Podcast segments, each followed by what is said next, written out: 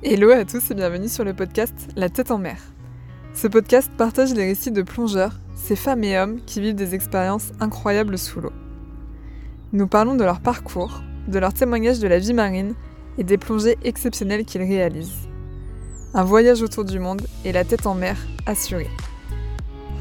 On se retrouve aujourd'hui pour l'épisode numéro 21 de La tête en mer avec la talentueuse Alison Bounce qui nous fait rêver par ses clichés sous l'eau. Elle qui avait peur de l'eau, il semble qu'Alison a trouvé sa place en tant que photographe aquatique. Et cela pour le plus grand bonheur de ses muses qu'elle sait mettre à l'aise sous l'eau, peu importe leur niveau physique ou d'apnée. Elle nous partage avec beaucoup d'émotion ce qu'elle vit sous l'eau grâce à la photographie. Femme engagée, Alison a été primée au concours photo d'Estée Lauder grâce à un cliché de Caroline, une femme atteinte du cancer du sein. Ce que veut photographier Alison, c'est la vie et le rendu est magnifique.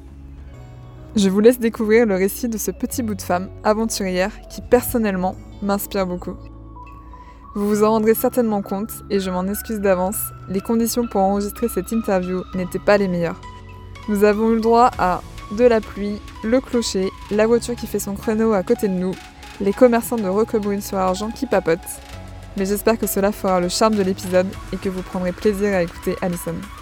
Bonne écoute et plus que jamais, je compte sur vous pour partager et parler du podcast un maximum autour de vous.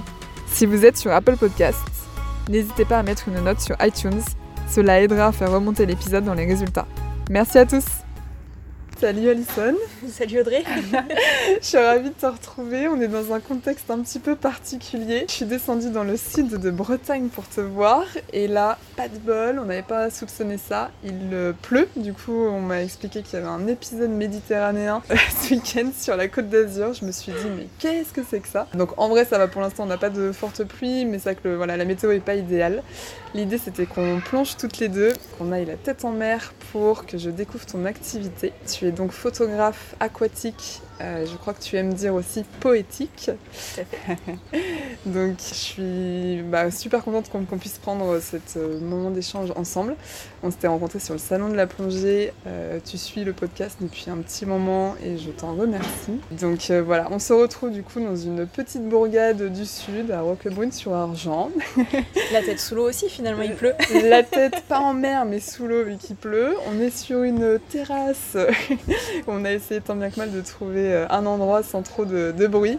Euh, donc tu as une activité qui est pas banale puisque tu prends les personnes et notamment des femmes en photo sous l'eau avant qu'on aille dans ton univers qui est euh, non seulement bien particulier parce que en fait je me suis rendu compte que l'univers de la photo aquatique c'était vraiment quelque chose où tu avais tout un réseau. Il y a beaucoup de gens qui travaillent là-dedans. Il y a même des concours photos et je pense que toi tu y mets en plus de ça une patte et vraiment tu es une artiste. Euh, on en parlera tout à l'heure de cette notion euh, d'art. Euh, tu parles de portraits, tu participes à des, à des concours. donc c'est vraiment une activité qui est, quand même voilà, complète et il y a beaucoup de choses à, dire. Avant qu'on aille dans cet univers-là, est-ce que tu peux m'expliquer ton parcours? Comment, comment ça se fait que Alison Band s'en soit arrivée là? C'est assez improbable parce qu'à la base, j'étais pas du tout prédestinée, ne serait-ce qu'à la photographie. J'étais mmh. pompier, au tout tout tout début, j'étais pompier et en plus j'avais peur de l'eau. Donc tu vois, c'est vraiment deux conditions qui, euh, n'auraient pas pu me conduire jusqu'ici. Finalement, je me retrouve euh, photographe depuis 10 ans, dans un métier euh, qui est vraiment très flou. à la base, puisque je n'ai même pas de formation, tu vois, de photo ou même j'ai aucune culture artistique à la base non plus. Et, en plus, je, me, je, photographie, je passe mon temps sous l'eau, un milieu qui m'a longtemps effrayée et finalement, je sais nager seulement depuis 10-12 euh, ans, tu vois. Donc c'est pas, c'est pas si vieux non plus. Tu n'étais pas euh, prédestinée du tout à faire euh, ce, métier. Et j'avais en tête que tu avais peur de l'eau mm. à la base. Comment une nana qui a peur de l'eau termine à passer ses journées sous l'eau et en plus de ça en apnée à des profondeurs quand même voilà, un petit peu, un peu challengeantes quoi. je pense que c'est vraiment la photo qui m'a réconciliée avec le milieu. C'est-à-dire que lorsque je suis dans l'eau avec un appareil photo, je suis focus que sur ce que j'ai envie d'exprimer et vraiment de créer et, de rapporter le souvenir qui est, vraiment devant moi. Donc finalement, la peur, elle passe au dixième niveau, quoi. Elle est vraiment très très loin et ça me permet euh, de, passer, euh, de passer outre tout ça.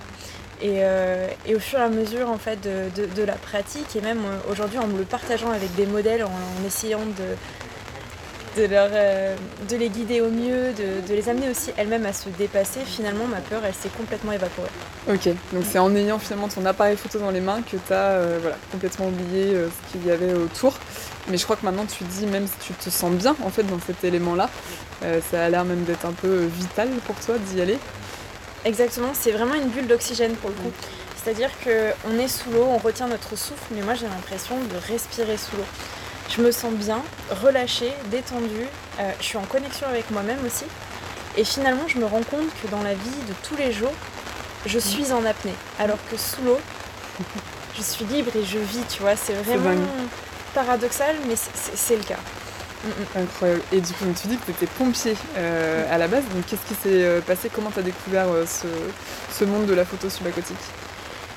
Lorsque j'ai quitté les pompiers, j'avais vraiment un besoin de réalisation et d'exprimer tout ce que j'avais enfoui depuis des années, puisque le bah, métier de pompier, c'est tu marches droit et tu avances, tu es exécutante plutôt, et tu n'as pas le temps de, te laisser dépasser par tes émotions en fait, faut vraiment gérer tout ça. Et donc en quittant la caserne, j'ai eu vraiment envie de, de créer quelque chose de tangible avec mes mains. Et en fait, on m'a mis un appareil photo euh, dans, les mains, tout simplement, et j'ai commencé à m'amuser avec. Et je me suis dit, ah ouais, ça, ça me plaît bien en fait. Ça me plaît bien. Quelques temps après, je me suis retrouvée dans l'eau à photographier des petits poissons.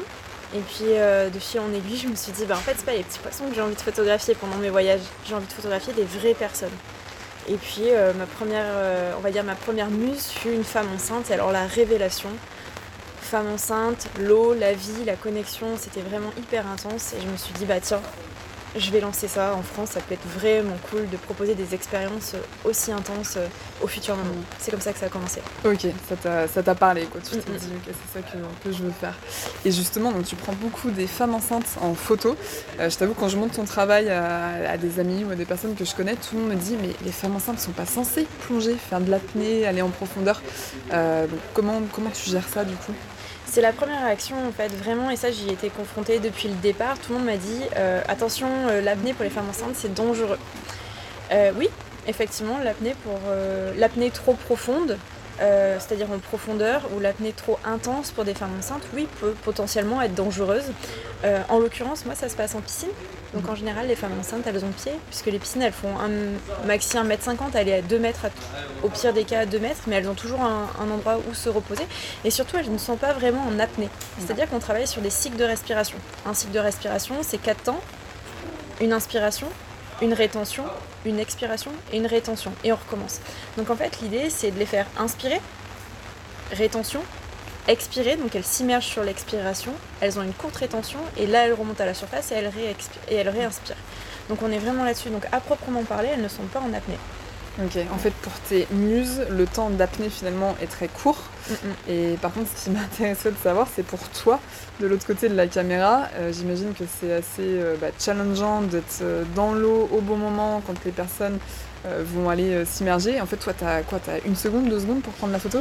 En réalité, ça dure un peu plus longtemps parce que avant de plonger, notamment avec les femmes enceintes, il y a toujours un petit coaching d'apnée qui se passe.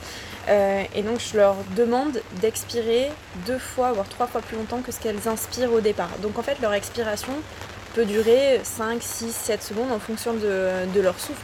Moi je pars toujours aussi avant elles, donc je suis positionnée, je suis prête et du moment qu'elles s'immergent, je peux déclencher mon appareil photo. Donc j'ai du temps en fait pour photographier et vraiment cadrer et avoir ce que je veux. Et toi t'es combien de temps en apnée du coup derrière la caméra? Ça va dépendre. Si euh, pour une femme enceinte, on va dire que je vais peut-être rester 20 secondes, 15 secondes sous l'eau. Quand euh, je photographie par exemple Arthur Guérin pour un magazine, bon là je suis un peu plus challengée. un champion euh, du monde d'apnée, du coup. Exactement. Voilà, Arthur il m'a il m'a vraiment permis un dépassement de moi-même là-dessus parce que je n'avais jamais été si tu veux, je reste en apnée le temps que, que, je souhaite pour ma photographie. Là, j'avais quelqu'un qui lui, pouvait rester euh, beaucoup plus longtemps que moi et qui en plus avait envie d'avoir sa photo, qui prenait bien la pose. Donc en fait, j'ai vraiment poussé, poussé et je me suis rendu compte que oui, en fait, j'avais une capacité d'apnée euh, assez, euh, assez importante et que c'était ok de prendre le temps et de rester aussi longtemps aussi sous l'eau. Donc je sais pas, avec Arthur, on a peut-être dû faire des apnées de 45 secondes, une minute, tu vois, D'accord, ouais. à chaque immersion. Et c'était c'est encore un autre axe de travail et je trouve ça aussi intéressant. Génial. Et tu t'entraînes du coup à l'apnée euh, sur ton temps libre Est-ce que tu fais partie d'un club? Oui, je vais régulièrement plonger. Alors ça c'est nouveau, c'est vrai que bah, du coup je me suis mis euh, à l'apnée de par la photo. Au départ c'était simplement mes petits besoins, tu vois, de faire un peu d'apnée statique, comprendre la respiration, la relaxation. Et de plus en plus j'ai voulu aller en mer et donc là je me suis dit ok, il faut quand même que je maîtrise ce que je fais pleinement et que je sois autonome. Donc j'ai commencé à passer mes niveaux. Donc euh, là, je l'ai fait, euh, fait en club et justement, je me challenge beaucoup sur la profondeur parce que, bah, en ce qui me concerne, l'eau, elle me met face à euh, on va dire, tous mes problèmes, toutes mes contradictions, dès qu'il y a tous mes blocages, si tu veux. Et plus je descends, et plus je débloque des choses. Donc c'est finalement un peu ma thérapie, donc j'aime bien ça et je trouve ça aussi intéressant de toujours repousser aussi ses limites euh, personnelles. Carrément, ouais. Ouais, puis j'imagine, que pour toi, c'est en fait c'est un outil de travail finalement l'apnée. C'est quelque chose que tu dois maîtriser pour euh, arriver à tes fins, quoi. À savoir euh, prendre la photo au bon moment. Complètement. C'est comme un sportif en fait, c'est un entraînement. Et il faut être bon tout le temps. Donc il faut s'entraîner régulièrement. Et du coup, alors, tu me parlais de, des femmes enceintes que tu appelles tes muses. Euh, je crois que tu as aussi d'autres euh, maintenant typologies de, muses, pas forcément que, des femmes enceintes. Euh, ces personnes-là, du coup, tu photographies sous l'eau, est-ce que c'est toi qui les démarches ou est-ce que c'est des personnes qui te sollicitent parce qu'elles ont envie d'avoir une séance photo sous l'eau en souvenir, comme on pourrait en fait faire un album photo de famille sur Terre, quoi? Alors j'ai deux axes de travail. J'ai le grand public qui mhm. donc du coup va être de la femme enceinte, de la famille, du couple qui eux me sollicitent pour une séance photo souvenir. Et donc ça c'est plutôt des personnes qui vont euh, chercher un photographe qui va proposer quelque chose d'autre, euh, l'expérience en plus, pour le coup là on est sous l'eau donc ils vont vraiment aller chercher euh, d'autres sensations. Et des photos un peu waouh, celles que personne n'aura, enfin n'aura entre guillemets, c'est-à-dire que les copines elles vont faire des séances de, de grosse, enfin des séances photo grossesse, très peu iront sous l'eau. Donc finalement c'est un peu le côté unique de l'image. Et de l'autre, en fait, je travaille aussi avec les professionnels. Donc euh, ça va être plus pour des marques, pour des campagnes publicitaires. Et là, il y a deux, il deux possibilités. Soit effectivement, ils me contactent, soit c'est sur euh, appel, euh, appel d'offres. Et donc là, c'est moi qui, qui vais envoyer ma candidature. Ok, super.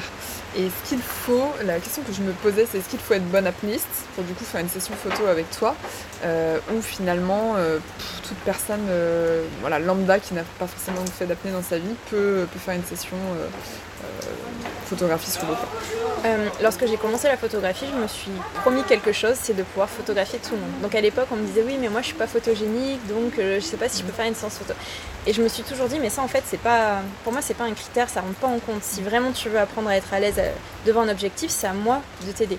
L'apnée, c'est pareil. Aujourd'hui, je veux vraiment pouvoir photographier tout le monde, encore une fois, et vraiment rendre accessible euh, au plus grand nombre euh, cette pratique-là et ces images-là. Donc c'est pareil, quelqu'un qui a peur de l'eau peut très bien venir avec moi en séance photo. On mettra en place des outils qu'il faudra juste avant d'aller plonger, par exemple un coaching, tu vois, apprendre à, se détacher euh, justement de son stress, se relâcher, apprendre à souffler, respirer. Et on arrivera très très bien à faire la séance photo. Donc en fait c'est vraiment ouvert à tout le monde pas besoin d'avoir de grandes compétences euh, apnéistes. Très bien. Donc je pourrais répondre à mes amis qui me disent Ah, ça pourrait être trop chouette, mais je suis pas apnéiste. C'est bon, elles peuvent y aller. oui, complètement. elles peuvent te solliciter. Euh, et est-ce que. Euh, alors je sais que tu es très engagée aussi sur la lutte contre le cancer du sein. tu as fait un concours, tu as participé à un concours photo où tu as gagné un prix, si je ne mhm. m'abuse. Est-ce que tu peux nous raconter un petit peu du coup comment s'est passé ce concours? Et surtout mais les sessions photos euh, qui t'ont amené à photographier euh, des personnes atteintes de ce cancer alors j'ai toujours été très sensible à tout ce qui est un peu maladie invisible, maladie méconnue. Et la première maladie que j'ai photographiée, c'est la fibromyalgie. En fait, une de mes anciennes mariées, parce que j'ai fait, euh, je fais aussi de la photographie de mariage, était atteinte d'un fibrome et un jour m'a demandé d'illustrer son livre. Et il se trouve que c'était au tout début du lancement de la photographie aquatique et je lui ai proposé d'aller dans, l'eau en fait. Et là, elle m'a expliqué que lorsque l'on est atteint de fibromyalgie, l'eau peut être très nocif en fait pour ces personnes-là. C'est très irritant sur la peau, c'est pas une sensation très agréable. Et on a quand même décidé d'illustrer le livre euh, sous l'eau. Donc j'ai déjà noté le, la, première, euh, la première étape, c'est de se dire ok, même si tu es malade, tu es capable de le faire. Tu es en capacité d'aller toujours plus loin et, de te challenger encore et tu restes avant tout humain. Et ça, ça m'a vraiment touchée. Mm. Quelques temps après, j'ai une nouvelle jeune femme qui, euh, qui venait d'apprendre qu'elle était atteinte d'un cancer du sein. Elle avait 30 ans. Je venais d'avoir 30 ans aussi, donc ça fait très écho chez moi. Elle m'a demandé euh, une séance famille sous l'eau en urgence parce que justement elle allait avoir sa première chimiothérapie et pour elle c'était très important d'avoir encore ses cheveux longs avant de bah, pour faire la séance photo si tu veux. Donc on a fait notre séance photo, ça a été euh, chargé en émotions parce qu'effectivement ben, elle avait quand même eu euh, sa première chimiothérapie avant la séance photo et du coup elle était quand même très affaiblie. Ça a été euh, la séance photo la plus longue en fait que j'ai faite en piscine parce que à chaque immersion, entre chaque immersion, elle était obligée d'aller prendre une douche chaude parce qu'elle elle avait très froid. Pourtant la piscine était chauffée. Donc on a pris le temps, on y est arrivé et finalement à la fin de cette séance là, euh, Magali, du coup, elle, s'appelle Magali, m'a parlé du concours euh, ST Lauder Pink Ribbon Award en me disant ben tu vois, j'ai 30 ans, j'ai une petite fille d'un an et demi, on vient de passer une, séance en famille sous l'eau, je sais pas où je serai dans quelques temps, ça a été vraiment ces mots. Mais il y a ce concours-là et je me dis que peut-être on peut euh, fabriquer, créer une image spécialement pour ce concours-là ensemble et, qu'est-ce que tu en penses? Du coup, moi je connaissais pas et je lui ai dit bah vas-y, banco, on y va quoi. Bien sûr. C'est une cliente qui t'a parlé de ça quoi. Bien sûr. Et du coup, ben, on s'est redonné rendez-vous quelques semaines plus tard. Donc il y a eu aussi euh, plus de chimio entre temps qui ont été réalisés. Magali a perdu ses cheveux. Euh, pour être exact, elle s'est même rasé le crâne euh, spécialement pour la séance photo. Donc il y a eu quand même un acte. Euh, la séance photo a été présente pour elle aussi en fait. C'est-à-dire que ça, quelque part, ça l'a aidée en fait. Et on a fait notre, notre première photo. la première immersion, j'ai oublié de, de, photographier parce que c'était tellement chargé et, fort pour moi que voilà. Ah oui, t'as oublié de déclencher quoi. J'ai oublié de déclencher, je lui ai pas dit bien sûr. Ah oui, oui elle est géniale la photo. On va recommencer quand même. C'était exactement ça. Et la deuxième, j'ai déclenché deux fois et en deux photos, j'avais euh, j'avais la photo qu'on envoyait. Donc pour cette première participation, notre photo a été exposée euh, sur le pont de l'Alma. Donc, euh, et est arrivé finaliste. On n'a pas gagné de prix pour, avec Magali, mais ça a été quand même une un bel épisode, un bel accomplissement. Exactement. Et deux ans après, donc l'an dernier, euh, j'ai rencontré Caroline, qui elle aussi, 30 euh, ans, euh, cancer du sein. elle venait de perdre ses deux parents d'un cancer aussi, chacun. Donc une histoire assez lourde, très touchante aussi. Et je me suis dit, bon ben, écoute, si t'as envie, moi je t'emmène sous l'eau. Ça me plaît de t'emmener sous l'eau, lâcher prise, tu, libères tout ce que tu as libéré. Et en fait, je te prouve aussi que tu n'es pas que ton cancer que tu, restes une femme en fait avant tout et, on y va. On fait notre séance photo et à la fin de la séance, euh, il y a un truc qui se passe, on se dit mais ça, faut le partager à d'autres femmes en fait. Faut vraiment euh, créer un événement et amener d'autres femmes sous l'eau. Euh, il y a une espèce de, force qui, qui, est là, d'énergie en fait. Tu te régénères dans l'eau et elle me dit vraiment c'est puissant. Et je lui dis ok et on en reste là. Et puis je commence à décharger les photos, aller travailler et je, reçois le mail euh, d'Estée Lauder euh, avec le nouveau thème de, de, l'année et il se trouve que ce thème-là c'est gratitude et je me dis quand même ça fait écho avec tout ce qu'on s'est dit, le fait d'amener d'autres personnes dans l'eau, moi je trouve ça fort, euh, j'ai vraiment l'impression d'apporter un peu de moi tu vois dans, ça. Et je me dis waouh ok je suis peut-être pas inutile, peut-être que je peux peut-être que je peux faire quelque chose aussi à mon échelle, le temps d'un shooting, et, et, ok. Et puis, j'envoie l'événement à, Enfin, j'envoie le concours à Caroline. Et puis je lui dis euh, Tu veux pas qu'on envoie une de nos photos quand même? Enfin, au cas où, est-ce que ça te parle Alors, Caro, à 2000%, ouais, ouais, ouais, euh, trop bien, trop bien. Donc, elle m'écrit son texte, on envoie notre photo. Mais sans conviction, quoi. C'était vraiment dans l'idée de, de faire autre chose. Et puis, encore une fois, c'était une image très poétique, pleine d'optimisme parce que mm. c'est vraiment ça en fait le message que nous on voulait transmettre. C'est une image colorée. La plupart des photos qui sont primées dans ce concours-là sont en noir et blanc, très très dur, très fatal. Nous c'est complètement l'opposé. Et on s'est dit vas-y on envoie ça et puis euh, et puis on continue notre petite vie, on organise notre événement Octobre Rose euh, sous l'eau, où mm. on reçoit 12 jeunes femmes atteintes du cancer du sein et qu'on photographie sous l'eau. Enfin voilà, on est vraiment dans le partage. Et puis, euh, ben, fin octobre, on est reçu à Paris parce que notre photo est aussi euh, finaliste. Trop bien. Et puis euh, ben là, on reçoit le prix du public en fait. C'est-à-dire qu'elle a vraiment marqué les esprits, elle a touché, et là, on s'est dit, mais c'est fort. on a bien fait de le faire. On a bien fait de le faire. Et, euh, et aujourd'hui, effectivement, je, je, suis énormément contactée pour, par des personnes qui sont en reconstruction euh, d'elles-mêmes, qui, sont, qui ont besoin en fait, de se voir autrement qu'au travers leur de leur, leur maladie, puisque c'est vraiment ça en fait. Souvent, lorsqu'on a une personne malade en face de nous, on a tendance à demander des nouvelles, comment ça se passe, des examens et tout. Seulement, on oublie la vie d'avant. Mm. Et moi, c'est ce que j'ai envie de ramener par la séance photo, c'est on est d'abord humain et on est d'abord quelqu'un. Et après, oui, il nous arrive des choses. Mm. Mais c'est ce que j'ai envie de mettre, euh, mettre en œuvre et, et j'en fais plus en plus de séances comme ça. Ouais. Et ça, ça me plaît. touchant et surprenant parce que c'est vrai qu'on se dit, euh, c'est pas facile de se voir en photo. Et je pense même sans, sans être atteint de maladie ou quoi, voilà, on est tous plus ou moins à l'aise avec ça. Euh, et j'imagine que du coup, quand la maladie nous frappe, et en plus euh, des maladies comme le cancer, où on perd ses cheveux, enfin, il y, a vraiment des, éléments euh, physiques externes qui se voient du coup. ça doit pas être facile du coup de se voir dans le miroir, en photo, j'imagine. et toi, en fait, justement, bah, tu viens embellir ça, quoi. Et vraiment je pense, marquer, marquer le moment et, euh, et peut-être peut que ça rend les choses aussi un petit peu concrètes. Enfin, je sais pas, je me dis souvent une photo ou quand tu te vois dans le miroir, ça peut être violent, quoi. Alors, moi, je vais pas embellir ce que je vois. Justement, je vais photographier ce que je vois. C'est l'authentique, je marque les choses. Mhm. Et euh, alors oui, dans le cas d'une maladie, il peut y avoir des transformations, mais sans parler de maladie, simplement la confiance en soi, que ce soit pour un homme ou une femme. Et j'insiste vraiment pourquoi je mets l'homme en premier, parce que souvent on parle de la femme, mais dans mon travail, l'homme est tout aussi présent et important une personne, l'humain en général, souvent n'a pas, ne se renvoie pas la bonne image qu'il a vraiment de lui en fait. On a toujours une image un peu transformée, je vais pas dire faussée parce qu'il y a quand même, quand même, des personnes qui ont très confiance en eux. Euh, mais les personnes que je, que je reçois ont besoin d'estime de soi en fait. Et tout ce qu'ils veulent voir, tout ce qu'ils veulent en fait, simplement un regard extérieur sur eux. Et c'est à moi de leur prouver qu'en étant naturel, ils sont beaux, mm. ils sont des belles personnes. Donc finalement, moi j'ai juste l'impression d'être là, d'être euh, leur caméra embarquée si tu veux. Je fais rien d'exceptionnel. Mm. C'est eux qui bougent dans l'eau, qui lâchent prise, qui font la démarche. Et rien que ça, faire la démarche, d'aller se faire photographier, c'est déjà énorme. Le cap, il est là en fait. Mm. Moi je déclenche juste sur un bouton et je leur montre juste qui sont en fait, tu vois. Il y a Ouais, c'est génial, c'est mm. génial.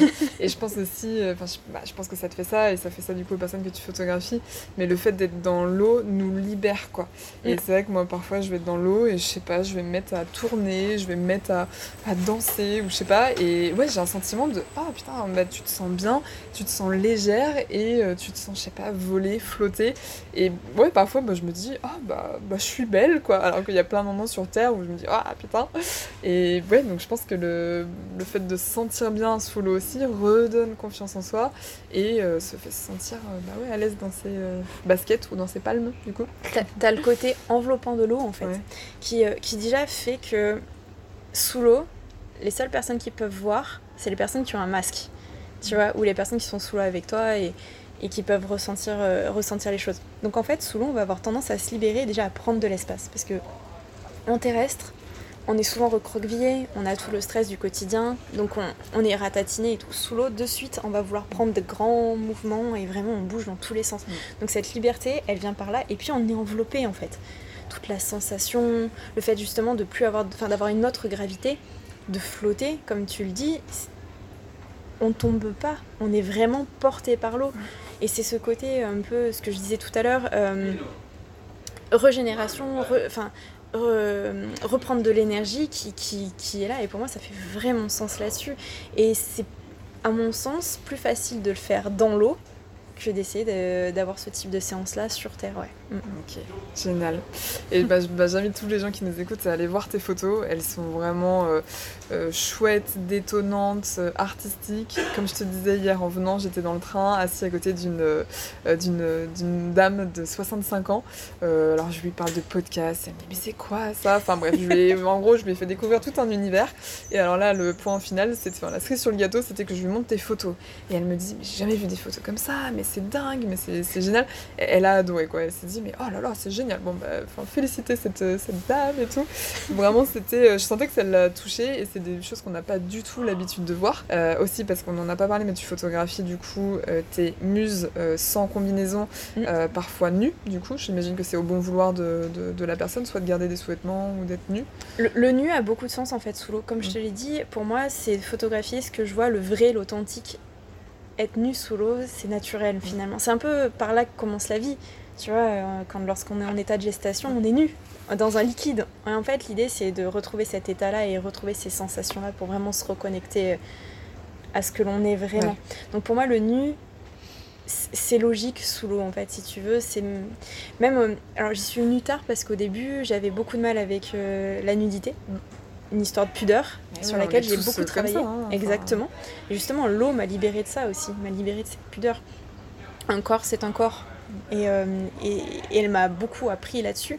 Euh, donc c'est vrai qu'au début, j'avais beaucoup tendance à hum, habiller mes modèles, voire les surhabiller avec beaucoup de voilage, euh, de chichi, de tralala.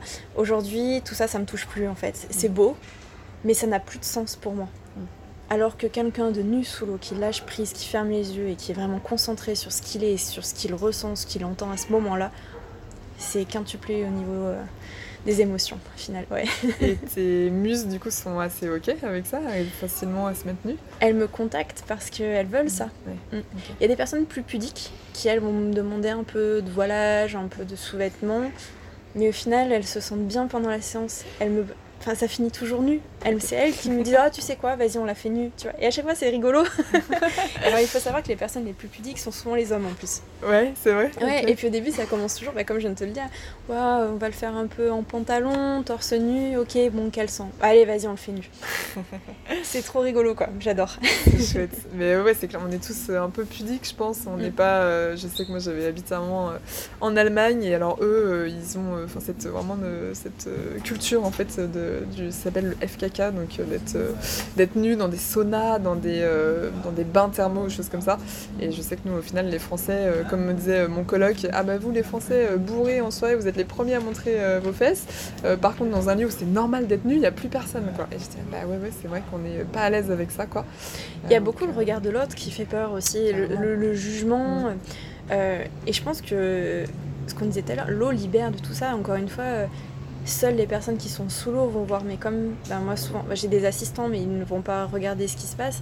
C'est ma muse et moi-même en fait. Mhm. Donc c'est vraiment une relation de confiance. Et du moment qu'il y a ce lien-là, je pense que vraiment tout est possible.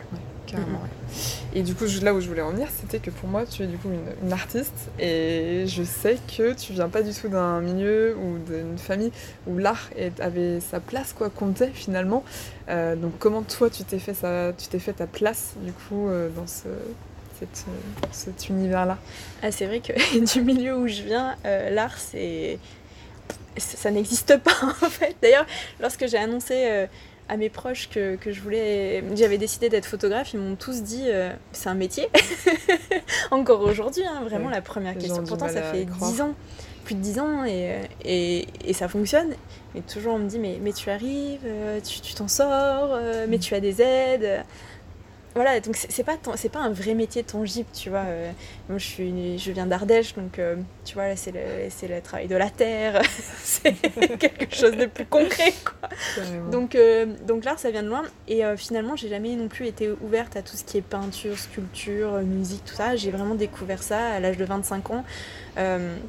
Lorsque je suis partie euh, faire mes études euh, et que j'ai vraiment choisi ce milieu de la photographie, c'est des amis simplement qui m'ont proposé des sorties, euh, musées, euh, qui m'ont envoyé des liens aussi. Je pense à mon amie Laetitia qui est institutrice, qui elle, mais continue encore aujourd'hui. C'est grâce à elle d'ailleurs que j'ai ma culture peinture vraiment, parce qu'elle m'a ouvert sur des choses extraordinaires. La première expo que j'ai faite et qui a vraiment été une révélation pour moi, c'est une expo de Pierre Soulages qui était au MAC de Lyon et qui pour moi a été euh, transcendante. C'est-à-dire que de voir des, des tableaux noirs, c'est vraiment son travail sur l'outre noir qui était exposé, avec des reliefs, des lumières différentes. Pourtant, ce sont des toiles noires, une- de la peinture texturée mais travaillée différemment. On peut voir des choses en fait, et, on- et c'est fantastique. Et je me suis dit, ok. Donc il faut vraiment que je m'inspire de ça. C'est une question de lumière, c'est une question de parti pris. On peut tout oser, on peut tout faire. Et de ce moment-là, j'ai vraiment voulu explorer toutes les formes d'art qui pouvaient exister. Je suis même allée voir des représentations vivantes, artistiques. faut être prêt et ouvert à tout ça, mais j'ai trouvé ça génial. Des performances, c'était un musée humain, en gros ça s'appelait, donc c'était à Amsterdam. Et tu avais des, des performances en fait. Donc c'est des personnes qui sont là, qui jouent un, un numéro, tu vois, ça peut être des mouvements bizarres, il se passe quelque chose, t'appelles ça une performance. Ça t'exprime ou, non euh, une émotion, mais c'est là, et puis après ils s'arrêtent, ils restent tactiques, ils attendent de 5-6 minutes que d'autres personnes arrivent, et puis ils refont et tout. j'ai trouvé ça fou en fait. Finalement, on peut trouver euh, un moyen de s'exprimer. Exactement. Mais c'est vrai que ouais, l'art, c'est bon, pas du tout un, sujet euh, de là où je viens non plus. Euh, mais, euh, mais je trouve que bah, tes photos, justement, sont un art qui, moi, me parle bien. parce que sous l'eau, parce que avec des, tu prends en photo bah, des humains, des personnes qui vont se mettre en scène, qui vont se mettre en action. Et, et ouais, on se dit, moi, perso, ça me donne envie d'être à leur place. Quoi.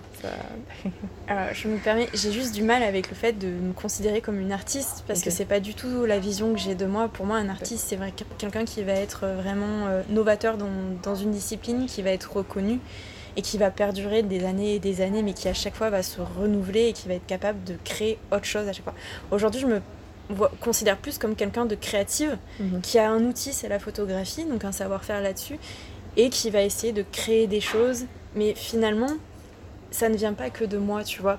Euh, ça vient aussi beaucoup de ce que mes muses vont me donner. Mhm. Si mes muses me donnent pas et qu'il n'y a pas, encore une fois, la relation de confiance, je peux pas créer seul, c'est pas possible. Un artiste souvent va créer seul.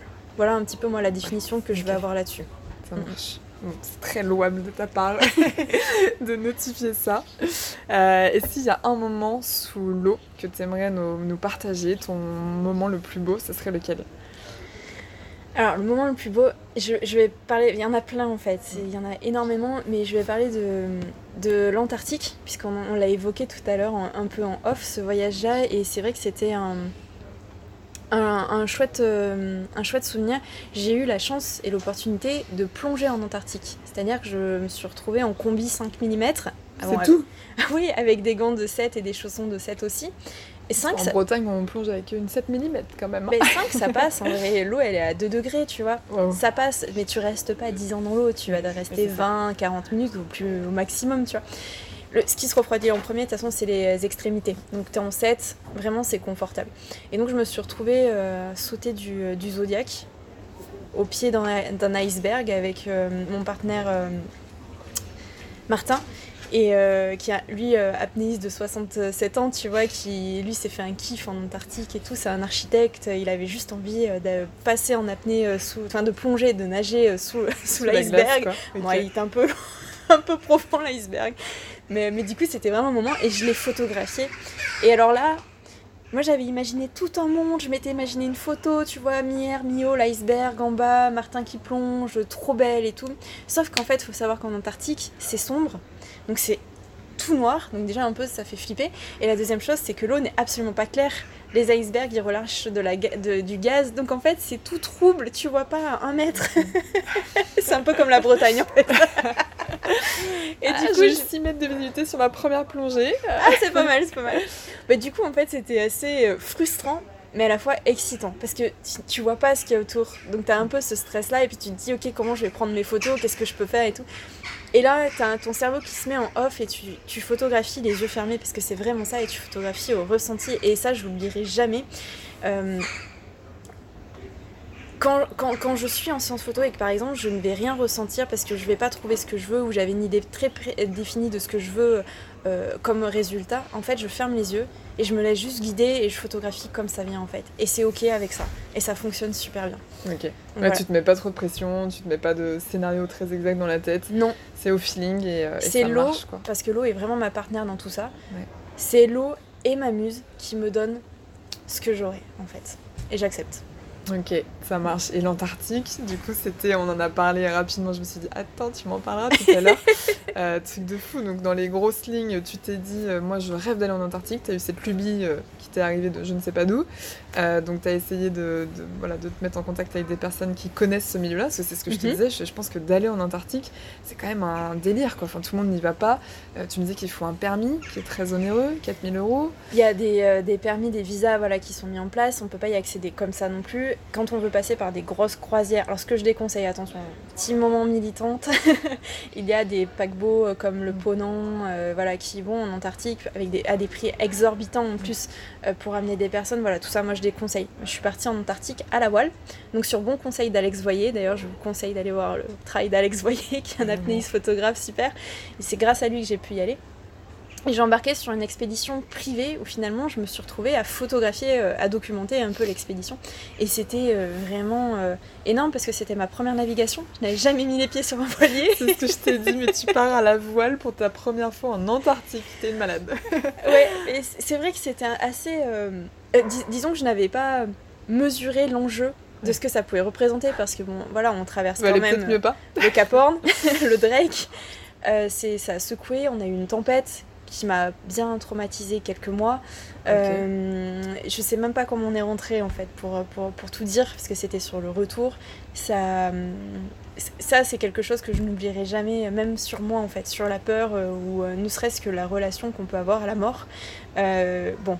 Ah, T'as cru que vous alliez tous y passer quoi À ce moment-là, on a peur en fait, on se, on se, pose la question de ok, à quel moment ça se finit? Vraiment. Hein. Et finalement, on a, un, on a un instinct de survie qui est très très puissant parce qu'on déconnecte et on a toujours de la ressource en fait. Et, et, ça, et ça fonctionne très bien. Et puis une fois qu'on a dépassé ça, moi j'ai vraiment grandi avec, euh, avec euh, cette étape-là, puisque bah, avant je pouvais être un peu claustrophobe, des fois je me laissais encore envahir par ma peur des fonds marins euh, sous l'eau. Je, je pense qu'aujourd'hui tout ça, ça s'est évaporé parce que j'ai vraiment connu la peur ultime. Mm. Donc voilà, avant de réarriver à cette peur-là, je pense que j'ai de la marge. Donc il y a un côté aussi relativisation qui, euh, qui, qui s'est fait et voilà qui m'a marqué. Donc cette expérience pour moi elle est hyper riche. Et qu'est-ce qui ça m'intrigue là Qu'est-ce qui s'est passé du coup? C'était une tempête qui a duré hyper longtemps. En fait c'était sur le chemin du retour. Donc on a terminé notre euh, en fait pour rapidement parler de l'expédition, on est parti de Ushuaia, on a traversé le canal du Beagle, ensuite on a passé le Cap Horn et on a traversé le Drake qui nous a emmené jusqu'en péninsule antarctique. On est resté 2-3 jours et on est directement parti au sud euh, dans la baie de Sainte-Marguerite. En fait, c'est une baie qui a été euh, nommée par euh, le commandant Charcot euh, à, l'époque. Et en fait, c'est une baie qui est très difficilement accessible puisqu'elle est prise par la glace chaque année. Et je crois que ça faisait presque 20 ans qu'un bateau n'y avait pas accosté en fait quand on y est allé. Parce que Brice, notre skipper, était comme un fou en fait quand on y est allé parce qu'il n'avait jamais pu y aller en fait. Donc on a séjourné là-bas quelques jours et puis après on est remonté, on est revenu en péninsule. On s'est arrêté aussi sur quelques bases euh, avec lesquelles Brice euh, collabore, euh, parce qu'il y avait aussi une dimension scientifique dans, l'expédition. Et puis on devait repartir seulement deux jours après, mais en vue de l'arrivée de la tempête, Brice a pris la décision, donc le, le capitaine, de partir deux jours plus tôt pour éviter la tempête justement. Pas de bol, on est arrivé en plein dedans, sur la dernière nuit en fait. Et euh, moi je me rappellerai toujours, c'était sur mon car. C'est-à-dire que je redoutais déjà. Euh, c'est vrai que la traversée a été très calme, mais pour moi qui n'avais jamais navigué, il y avait quand même des creux d'un mètre cinquante. c'est pas rien. C'est très impressionnant lorsqu'on n'a jamais navigué, et surtout quand on doit faire des quarts. Donc ça veut dire qu'on est euh, deux heures sur le pont toutes les quatre heures. Donc il y a la fatigue, il y a le froid, il y a la faim, il y a la peur qui, qui se met en route, et il y a. Ouais, t'as un sentiment de responsabilité à ce moment-là. Exactement. C'est toi qui gères quoi. Donc on est, pas, on est par trois, tu vois, à chaque fois, donc euh, tu n'es pas seul non plus. Donc à l'aller, euh, ça allait, enfin, on va dire que la mer était calme, en tout cas pour euh, mes, mes partenaires. Ils m'ont tous dit, mais Alison, ça c'est vraiment ok, tu vois. et moi j'étais là, ah ouais d'accord, qu'est-ce que c'est quand c'est pas ok? Ben, Je l'ai vite, su au retour, mer très agitée. donc je fais mes quarts normales la journée et puis on arrive sur le quart de nuit. En plus moi je redoute toujours la nuit, même parce qu'on voit rien. On est guidé, euh, alors ce que j'aimais bien, il y a eu des quarts qui étaient quand même assez paisibles sur les deux premières, deux premières nuits de la traversée, du retour. Euh, je me rappelle encore euh, la cloche du mât qui, qui sonne et, le mât aussi qui craque avec la voile, comme ça, quand ça, quand ça agite. Et, puis tu es guidé aux étoiles en fait, parce que là-bas vraiment t'as pas de pollution lumineuse. Tu vois toutes les étoiles, c'est fantastique. Et donc là, j'arrive sur la troisième nuit, la dernière, et en fait, je vois quand même que ça, ça bouge. Euh, Brice, le capitaine, sait que j'ai un peu peur, j'ai beaucoup d'appréhension. Et effectivement, n'ayant jamais navigué, c'est compliqué. Il se trouve que ma coéquipière euh, qui euh, réalise l'écart avec moi est malade. donc elle a mal de mer, donc elle peut pas se lever. Donc là, je suis toute seule avec le capitaine pour, pour réaliser le quart. Donc du coup, ouais, je, m'équipe. Donc tu mets ton pantalon de quart, ta veste de quart. Dessous, tu as toujours trois couches. On parle toujours de la loi, des, la règle des trois couches. Quelque chose qui est proche du corps. Un- une autre couche qui est un peu moins proche du corps et après ta, ta veste euh, qui est chaude et qui te protège de, de l'eau en fait, Ouais, qui, ok. est, de- Au qui est levant, imperméable. ouais. Voilà, donc les grosses vestes de car de, ouais, que, tu, que tu trouves dans la navigation. Des gants, enfin moi j'avais deux paires de gants, j'avais deux paires de chaussettes. Voilà, et puis en- et par-dessus tu mets ton harnais. Avec, euh, donc tu as un mousqueton et une longe en fait, parce que tu es toujours attaché lorsque tu es sur le bateau. En tout cas à l'extérieur. Et, euh, et donc là je vais pour sortir, j'ouvre la porte de la cabine et là je me prends une vague, mais monumentale. Euh, alors il n'y a pas énormément d'eau en fait qui vient, mais c'est toute l'écume. Et je me suis dit, waouh, et en plus c'est froid, tu vois, donc c'est très sympa. Et là, Brice, il me voit, il me pousse, il me dit, non, reste dedans, reste dedans. Du coup, je referme. Je, comprends pas trop ce qui se passe en fait. Honnêtement, au début, je suis là un peu en mode, euh, ok. Je crois que j'ai. J'ai- encore l'enregistrement de ça parce que j'ai pris mon téléphone, je l'ai posé sur euh, la cabine. Alors ça, ça agitait beaucoup. hein. Et j'ai enregistré en fait tout ça, tout ce qui s'est passé. Et, les euh, bruits, les discussions. Ouais, je- ce que je me suis dit, ça faut que je garde en fait. Je sais pas pourquoi j'ai eu. Ouais, je, eu un instinct pour faire ça, quoi. Tu t'es dit, ça va, ça va être un grand moment. je sais pas, c'est vrai, c'est peut-être stupide d'avoir pensé à ça, mais je me suis dit, je veux garder. euh, il faut que. Je sais pas. Oui. Voilà. Donc j'ai posé l'enregistrement. Il s'est rentré, il m'a dit à Alison, tu vas rester là, moi je vais tout seul sur le pont si j'ai besoin, euh, je vais te demander, c'est toi qui vas regarder les écrans, euh, euh, je, m'occupe des manœuvres, si vraiment j'ai besoin de toi tu viendras, mais normalement c'est bon, tu restes juste là au cas où. Donc je suis restée deux heures dans la cabine, je suis jamais remontée sur le pont. Euh, tout ce dont je me souviens, parce qu'il y a un moment où j'ai quand même fait un petit blackout, je pense que mon cerveau s'est mis en off, vraiment ce que je disais tout à l'heure, le côté un peu instinct de survie, automatisme. Euh, tout ce dont je me souviens, c'est euh, au moment où euh, Martin et Bruno prennent le, le quart suivant et la relève et qui se lèvent. Donc euh, eux euh, sont habitués à la, à la navigation, Martin 67 ans, Bruno euh, so- 60 et quelques aussi. Mm. Ils font de la navigation tous les deux, ingénieurs, euh, architectes, enfin voilà, ils sont vraiment dans le truc. sur le sujet. Oui, complètement. Ils ont déjà fait l'Antarctique, ils connaissent, euh, voilà. Euh, et là, ils arrivent et puis euh, le bateau gîte d'un seul coup à gauche. Donc on était euh, gîté à droite, d'un coup on gîte à gauche. Je crois que, enfin, dans, dans mon cerveau, quand, euh, dans, mon- dans, mon- dans ma mémoire, quand je l'explique, j'ai eu l'impression qu'on était vraiment allongé sur l'eau. Mm. C'est-à-dire qu'on avait gîté à 90 degrés. Parce que je revois toute la cuisine se renverser de l'autre côté, les biscuits euh, aller dans, dans la bibliothèque. voilà. C'était le bordel. Et là, je suis allée me coucher, enfin en tout cas je me suis allée dans ma cabine, dans mon hamac, je me suis attachée, parce qu'on pouvait euh, euh, s'attacher en fait. Et là j'ai plus bougé. Et j'ai repris mon enregistrement, j'ai tout en enfin j'ai mis sur on et, et je crois que je parle dedans où il y a un moment où je dis euh, si vous entendez ce message, voilà ce qui se passe et tout, mais, mais parce que tu sais pas ce qui Euh, qui va t'arriver, quoi. et puis les garçons, pareil, ils sont restés dedans, ils sont pas sortis. C'est vraiment euh, Brice et puis tout le reste de l'équipage. Il y avait euh, deux autres skippers, Pierre-Emmanuel et Emmanuel, qui, qui, qui, ont, qui ont aidé. Ils ont géré ça toute la nuit. Moi, j'ai dû m'endormir. Parce que je me rappelle. Enfin, je sais que pendant longtemps, j'ai pas dormi, mais j'ai dû lâcher prise à un Ouais. moment donné. Et quand je me suis réveillée le lendemain matin, donc ça, c'était à peu près à 23h, entre 23h et minuit et demi. Euh, Et je me suis réveillée, il était 6h30 le matin euh, le lendemain. Et on arrivait tout juste à l'entrée du canal du, Beagle- du Beagle. Ça secouait encore un tout petit peu. Mais du moment qu'on est rentré dans le canal, paf, calme plat. C'est bon, fin du cauchemar, quoi. Impressionnant. Et, euh, et sur le coup, moi, j'ai pas du tout réalisé en fait. Mm. C'est-à-dire que tout- je me souviens euh, voilà, que ça agitait, que ça bougeait, mais j'ai pas réalisé vraiment puisque j'étais pas à l'extérieur. Ouais. Et quand on est dans la cabine, même si ça bouge, on se rend pas compte en Mm. fait. Et je suis arrivée au petit-déj, j'ai vu tout le monde avec des têtes euh, pas possibles. Et là, je leur ai dit, ben ça va, finalement, c'était une petite tempête. Et là, Brice, il me regarde comme ça et il me dit, ouais, j'ai arrêté de compter à 60 nœuds au niveau du Ah, vent. vache. Voilà, donc euh, on était à beaucoup plus de 60 nœuds.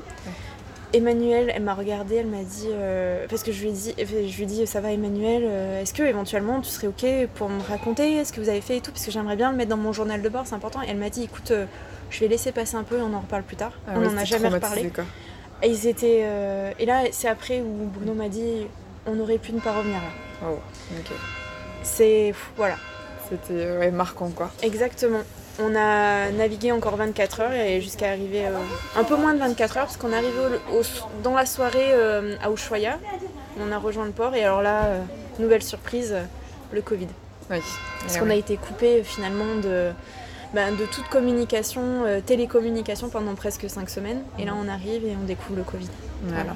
C'est tout ce que tu m'as raconté, le retour en France, ça c'est Mm. précipité et finalement tu passes d'un, d'un moment exceptionnel, tes cinq semaines euh, en mer, en Antarctique, qui était coupé de ouais, toute communication.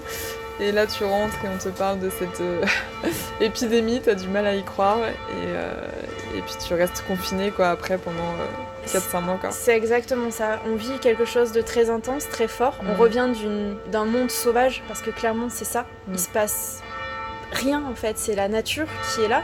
C'est la mer qui décide si on rentre ou pas. On arrive, on, vit une agression parce que c'est vraiment ça. De, de la... Et encore, Ushuaia, c'est une ville qui est vraiment euh, tranquille, Oui. où il se passe pas grand chose quand même. Mais on vit quand même l'agressivité euh, bah, du téléphone qui fait que vibrer parce qu'il a Mhm. été euh, hors ligne pendant presque 5 semaines. Euh, on lit les nouvelles, on nous stresse parce que c'était vraiment ça. C'est il faut rentrer, il faut rentrer, il faut rentrer. Oui, mais je viens de rentrer là en fait. Laissez-moi atterrir déjà. Exactement. Et, et là, on est déconnecté et finalement, dix jours après, on se retrouve enfermé chez soi. Ouais. C'est, ça a été très très violent. euh. Très marquant. Ouais. Je pense. Mais en tout cas, si tu vois, si arrives à, à extérioriser encore plus cette, cette aventure, je pense que ça serait euh, bénéfique à plein de gens et c'est un truc de fou ce que tu as vécu. Et quand tu m'as expliqué tout ça, je me suis dit waouh, courageuse la petite, t'es quand même. Je vais essayer parce que ce que je te disais tout à l'heure, j'ai des gigas et des gigas ben, de vidéos, de photos, de sons. J'ai tout un journal, euh, je sais pas, j'ai dû écrire 200 pages quand j'étais là-bas, écrit à la main. Martin aussi a beaucoup écrit, il a même publié, enfin il nous a envoyé à chacun de nous. euh, en fait, il a scanné son journal de bord et il en a fait des petits livres, mais il nous les a envoyés qu'à nous. Et je pense qu'il y a vraiment un énorme récit à faire de ce qu'on a vu là-bas et ce qu'on a vécu tous ensemble. Et je vais essayer de, de m'y mettre. Il y a une question que je me. Est-ce que tu fais de la plongée bouteille aussi? Ou pour toi, aller sous l'eau, c'est vraiment euh, en apnée? Alors la- les premières fois où je me suis mise à l'eau, parce que comment j'ai pallié ma peur de l'eau, c'était euh, pendant mes concours pompiers, j'avais une épreuve de natation et donc j'ai pas eu le choix, j'étais en STAPS et un de mes profs, enfin il voyait bien que j'esquivais euh, toutes les épreuves de natation et un jour il m'a dit mais pourquoi... euh, enfin, tu m'as dit que tu voulais être pompier. Mm. J'ai lui dit bah oui. Il me fait bah tu sais que t'as un 100 mètres à faire, euh, voilà, avec un peu d'apnée. Enfin en gros c'est tu dois nager, c'était 10 mètres euh, en apnée quoi. Et, euh, et je lui dis, ben ouais, mais j'aime pas ça, moi, mettre la tête sous l'eau, je sais pas nager, je sais à peine nager la brasse, ça me stresse. Et du coup, il m'a mis dans une UE, donc c'était un cours qui s'appelait Optimisation de la perf. Et l'idée, c'était de partir d'un niveau débutant d'une discipline pour arriver au niveau expert en un semestre, donc en six mois. Et donc, je me suis retrouvée en natation là-bas dedans, quoi. Et là, je me suis dit, mais en fait, lui, il veut ma mort, quoi. et ben, je peux lui dire merci, parce que grâce à lui, en six mois, j'ai su nager les quatre nages. Mm. J'ai même participé à des compétitions, j'ai eu mon concours pompier, tout s'est bien passé. Et donc aujourd'hui, euh, voilà, j'ai plus de soucis pour nager. En revanche, les premiers voyages que j'ai faits, justement, j'ai voulu aller dans l'eau, aller voir les fonds marins, et j'ai commencé par la plongée bouteille. Mhm. Ça a été très compliqué pour moi de respirer sous l'eau. C'est-à-dire que c'était tellement pas naturel que finalement j'étais tout le temps en rétention et je me suis créé une panique. J'ai manqué de me noyer sur deux plongées euh, à que j'ai faites à différents moments de ma vie. Du coup, j'ai littéralement abandonné la, la plongée bouteille parce que même si des fois je suis bien, il y a, il y a d'autres moments où je peux être stressée et euh, sur ces moments-là, ça peut être quand même très dangereux pour moi. J'ai quand même plongé, j'ai fait des plongées jusqu'à 20 mètres, quoi. Donc Mhm. c'était euh, puisque j'avais préparé mes niveaux de plongée. Pareil, j'ai mon niveau 1, j'étais sur la préparation du niveau 2, tu vois. J'ai complètement laissé de toi. côté parce que Mhm. lorsque j'ai découvert la plongée en apnée, là je me suis dit ah ouais, complètement. C'est ça que j'aime. Mhm. Pour moi, c'est beaucoup plus sécure et puis naturel aussi, vraiment. C'est marrant parce que moi, du coup, j'ai découvert les deux. Enfin, à la base de la plongée bouteille et là, je suis en train de découvrir l'apnée. Et moi, j'ai l'effet inverse, tu vois. Je me sens du coup beaucoup plus en sécurité en plongée bouteille parce que tu peux tout le temps respirer, donc tout va bien. Alors qu'en apnée, euh, ouais, quand t'es à 12 mètres de profondeur ou quoi, là, j'ai un petit moment de, de- de panique en mode Oula, va falloir que je remonte parce que là, je peux pas respirer, quoi. Mais bon, c'est tout un processus, je suis en train d'apprendre et voilà, il y, a du- il y a du lâcher prise, il y a de la connaissance de soi. Exactement. Euh, accepter et comprendre qu'en fait on est capable, tu te dis mais non mais moi je peux pas. A- Combien de fois j'entends ça, moi je me le on- Mm. j'entends ça de la part d'autres personnes, moi je peux pas. Mais en fait si on peut, on peut faire tellement de choses, il faut juste bah, faire sauter les barrières euh, psychologiques et, euh, et juste y aller quoi. Exactement. Je pense que le plus gros risque, c'est pas de ne pas respirer. Parce que tu vois, pour moi, en plongée bouteille, justement, le plus gros risque, c'est tous les accidents de décompression lorsque tu remontes, que tu fais pas tes paliers, enfin tout ce que ça demande en fait, les automatismes, il faut quand même regarder si tu as toujours de l'air, parce que si tu remontes et que ta, ta bouteille elle est presque vide, bah du coup euh, faut quand même pouvoir faire ton palier, faut que ton, binôme soit là, faut être ok de respirer dans le détendeur de secours si tu as besoin, tu vois, pour moi c'est trop de choses. Ouais, ouais, trop trop de choses. Les remontées d'urgence aussi, tu vois, quand j'ai passé mon, niveau 1, alors je l'ai fait en paddy, euh, la remontée d'urgence, il euh, faut quand même avoir du souffle aussi, tu vois, enfin il y a beaucoup beaucoup de choses, alors qu'en apnée, tu restes maître de toi et tu ne vas jamais au-delà de tes capacités parce que tu te connais et ça déjà c'est bien.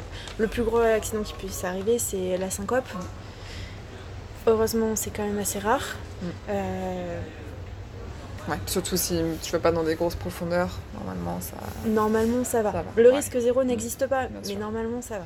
Voilà. Ouais, ok. Bon, ouais, bon, juste pour préciser sur la plongée bouteille, pour pas que ça fasse peur aux gens quand même, t'as plein de procédures en effet. Je pense que peut-être toi, t'es peut-être pas trop fan des procédures aussi, je sais pas. Euh, je sais pas. Mais c'est vrai qu'il y a, voilà, il y a toutes des procédures à, respecter.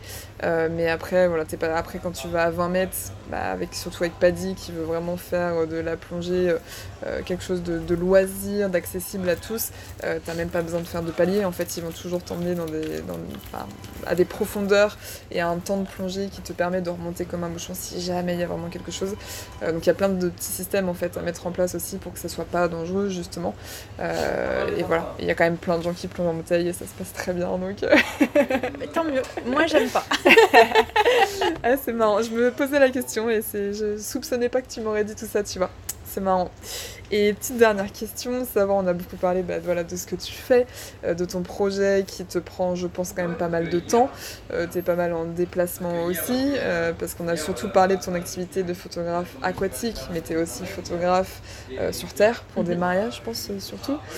donc tu bouges beaucoup, tu m'as parlé de plein de projets que, que tu avais. Comment tu vois les choses évoluer Et du coup, bah, spécifiquement sur la photographie aquatique, est-ce que tu penses qu'il y a des, des, leviers pour faire évoluer tout ça? Il y a des choses que tu pas exploré encore Il y, a toujours, euh, on peut toujours aller plus loin en fait euh, dans, ce qu'on fait. On peut toujours euh, aussi le, revisiter, le, le retravailler et, et se dépasser encore une fois parce que c'est vraiment ça, c'est se dépasser et c'est une question d'ambition. Aujourd'hui, dans la photographie en général, c'est vrai que j'étais vraiment cantonnée au social, la photographie sociale. C'est le fait de photographier des personnes qui viennent à nous pour des commandes bien précises. C'est le cas en documentaire mariage, dans ce que je réalise. C'était le cas avec euh, la partie grand public en aquatique. Aujourd'hui, moi, j'ai envie d'aller vers des projets personnels et aller explorer une nouvelle, euh, on va dire, une nouvelle sphère.